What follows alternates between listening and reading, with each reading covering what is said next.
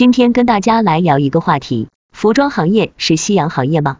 我上课的时候，经常有学员问，觉得自己现在做的工作没有前景，也觉得服装行业很没前景，所以我们今天就来聊聊这个话题，到底这个行业有没有前景？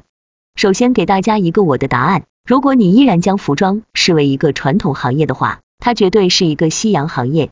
但是如果你用未来的眼光来看待这个行业，它绝对是一个朝阳产业。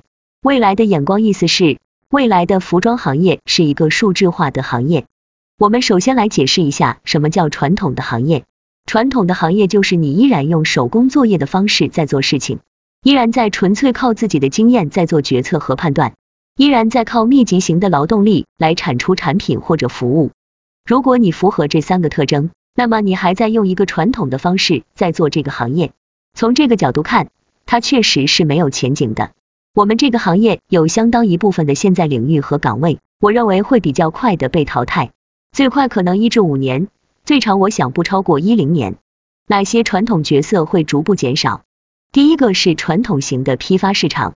当我说传统行业的批发市场时，并不是说批发市场本身会被灭掉，但肯定会数量大大减少。现在批发市场也在做升级换代，提高自己的设计能力，做数字化平台转型等等。如果他们在拥抱数字化的话，那么这种批发市场，我认为它依然有存在的价值。但即使如此，数量上也不需要现在这么多，所以大量的批发商会消失，但依然会有批发商平台在，他们直接从工厂进货，以批发形式供货给各地的终端店铺，二级批发商数量会大大减少。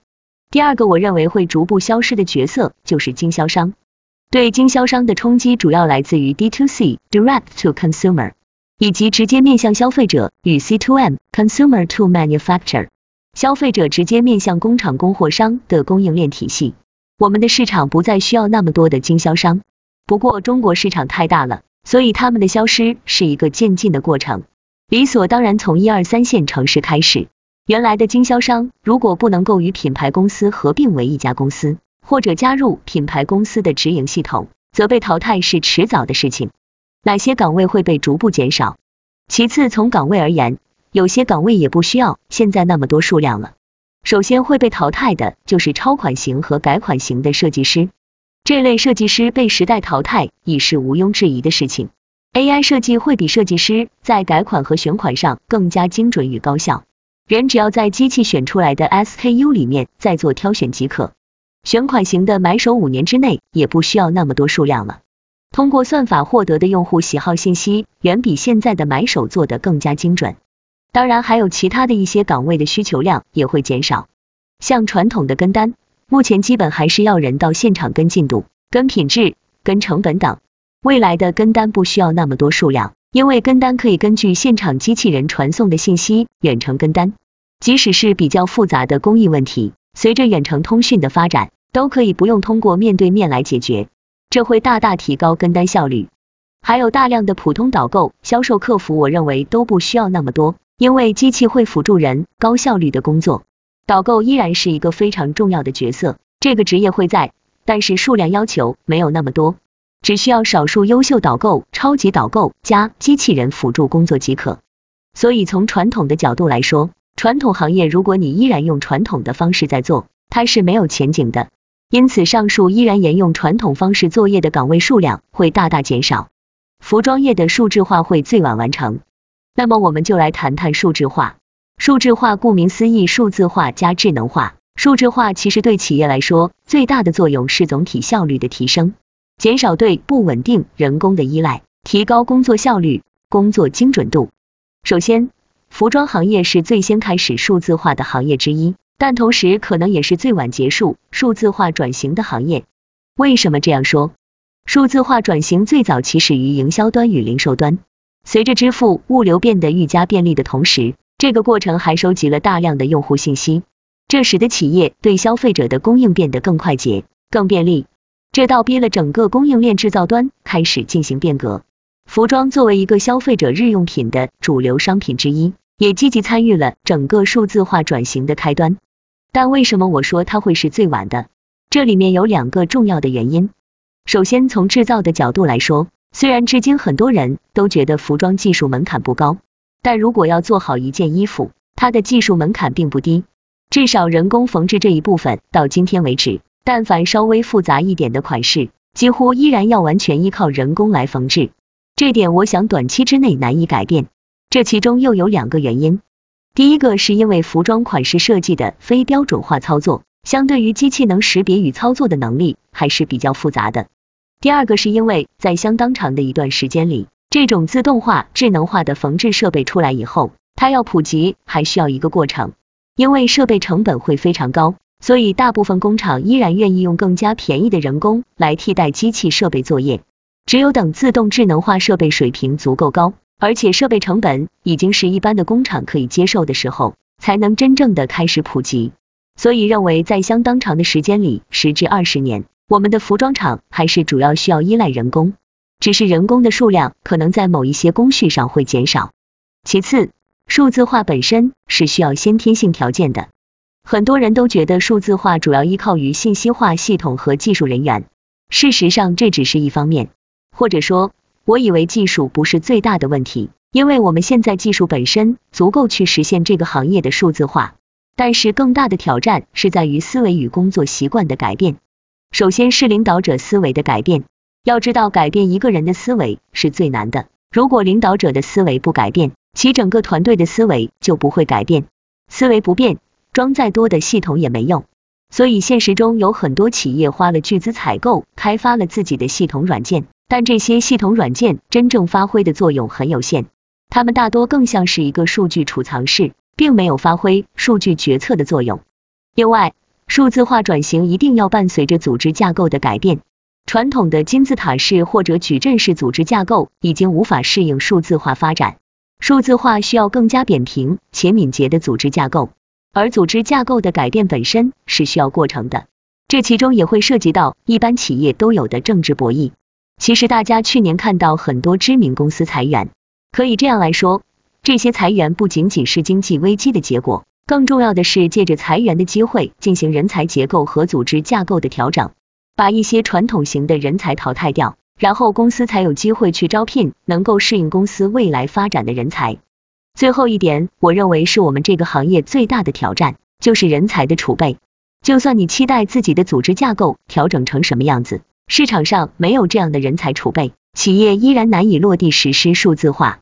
新型人还有一种是从外部招聘符合条件的新型人才，但员工转型非常取决于一系列因素，员工转型失败的案例比比皆是。个人改变意愿不强，学习困难太大，企业投入不够，企业操之过急等。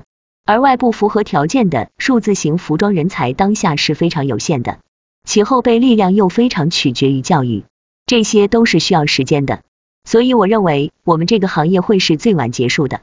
也许有人会问，我说的几个问题听上去适用于所有的行业，为什么你会特别强调对于服装会更难？这跟我们服装行业的基础有关。大家知道，服装行业本身是个传统型的劳动密集型行业，服装业的行业人才水平跟其他行业相比，总体是偏低的。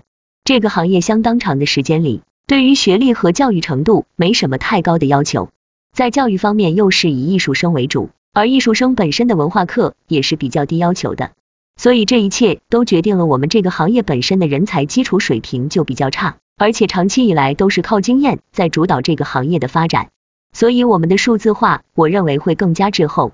那些很有前景的岗位，我们再来看看什么样的职业，什么样的人才，未来在这个行业才是有前景的。看一看你是否在人才之列，或者我们要朝什么方向去努力。第一个是创意型人才。我知道现在大家都觉得做原创性的设计师很辛苦，知识版权得不到很好的保护，出来的新款被别人一抄就成了爆款，自己却一分钱没有赚到。我相信这会是短暂的现象，这是当下的痛苦，不是未来的痛苦。我相信在五年左右之后，这个现象一定会得到比较大的改观。一方面是因为国家加大了对知识产权的重视，第二个我觉得年轻一代人上来以后会更多的人有法律意识。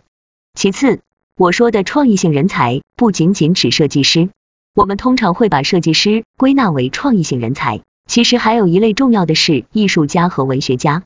艺术家和文学家也是创作者，我们更需要他们的创造性的思维。而且这里的艺术家不光是指画家之类的，也包括电影、音乐、装置艺术、当代艺术等等。这一类人对于商业会越来越重要。我相信商业跟艺术的融合会越来越多。为什么？我们都在谈数字化，大家都觉得技术越来越重要。实际上，人文跟艺术也会越来越重要。而且，因为过多的人都已经在关注数字化，所以我觉得，如果你能从现在开始，像我说的，把艺术与人文融入到你的商业，你反而会独树一帜。人文与艺术会大大提升你的品牌美学价值，而品牌美学价值也是时尚产品与其他一般消费日用品很大的区别。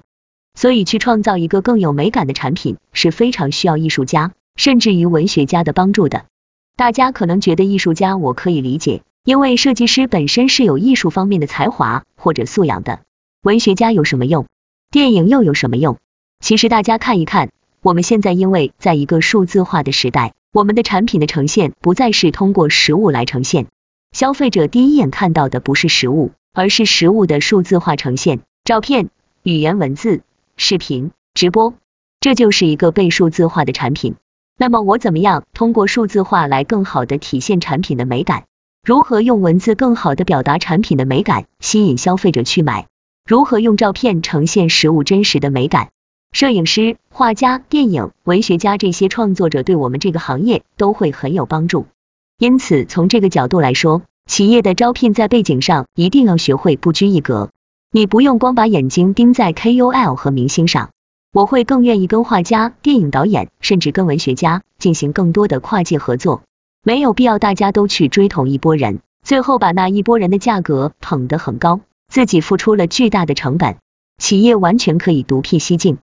第二类人是叫做美学科普者，前一类人是美学创造者，第二类是科普者。美学科普者就是向大众普及美学。那么什么样的人在教育大众？市场营销部、形象造型师、穿搭师都是这一类人，我就把他们称之为美学科普者。当我们有越来越多这样的人群的时候，他们就可以把美学理念慢慢渗透到更广泛的人群里面，所以这一群人也是非常重要的。第三类人，我把他们称之为科技型人才。科技型人才就是更加偏于科技化，比如说材料工程师，材料对任何领域都很重要，对我们这个领域更加的重要。特别是随着可持续时尚的发展，材料学也会应用，也会场景也会越来越多。还有人体工程专家，无论你是穿鞋子还是穿衣服，他都离不开人体工程科学家的支持。怎么样让人穿的舒适且便于运动，但还能保持美感体型，背后关乎人体工程科学。还有智能穿戴的研究者，包括功能性的服装，我觉得都是属于科技型人才一类。还有一类叫混合型人才，这类人才文理兼修。比如说有一类人，我把他们称之为时尚科技工作者。他们很懂时尚，又很懂科技。其实这一类岗位需求会越来越多，比如做时尚软件的开发者，他们就是一个时尚科技工作者。首先，他们需要知道什么样的衣服是美的，怎么样做出美的衣服。你需要先懂时尚，然后你才知道用什么样的技术手段去服务这种产品。我觉得这种混合性的人才一定是更加受欢迎。类似的岗位还有时尚数据专家。你要又懂数据分析，还很懂时尚，那你未来肯定不愁找不到工作。还有就是数字化管理型人才，数字管理现在已经成为管理学科的一个重要的分支。我们以前的管理是比较传统的，但是现在随着数字化的普及，无论是人力资源、财务还是商品营销、供应链，整个公司的运转都要高度依赖于数字化的管理形式。最后还有一类人才是非常稀缺的。就是负责环境安全健康 ESH 的人才。服装这个行业从社会的角度来说，它跟气候有关；从个人角度来说，它其实跟个人健康也有关。所以气候环境专家，或者是说研究可持续发展的，也是这个行业未来特别需要的人才。所以这个行业不是没有前景，而是你要用一个新的眼光去看待它。其实还有很多新的岗位在等待大家，只是你要适应未来。如果你还想在这个领域深耕二零年、三十年，甚至更长时间的话，你一定需要去适应新的方向。我们总结一下，其实就两个要点。作为个人，你一定要学会拥抱科技、拥抱数据。无论你是艺术家、科学家，你都要去拥抱他们。如果你是一个数据专家，你则一定要学会拥抱艺术和人文，他们彼此将成为不可分割的一体，出现在这个行业。如果你是企业，在招聘人才的时候，一定要学会不拘一格的招聘人才，不要局限于员工的专业，广泛的收拢人才，让你的企业有更加多元化背景的人才，这样的企业才是有前景的。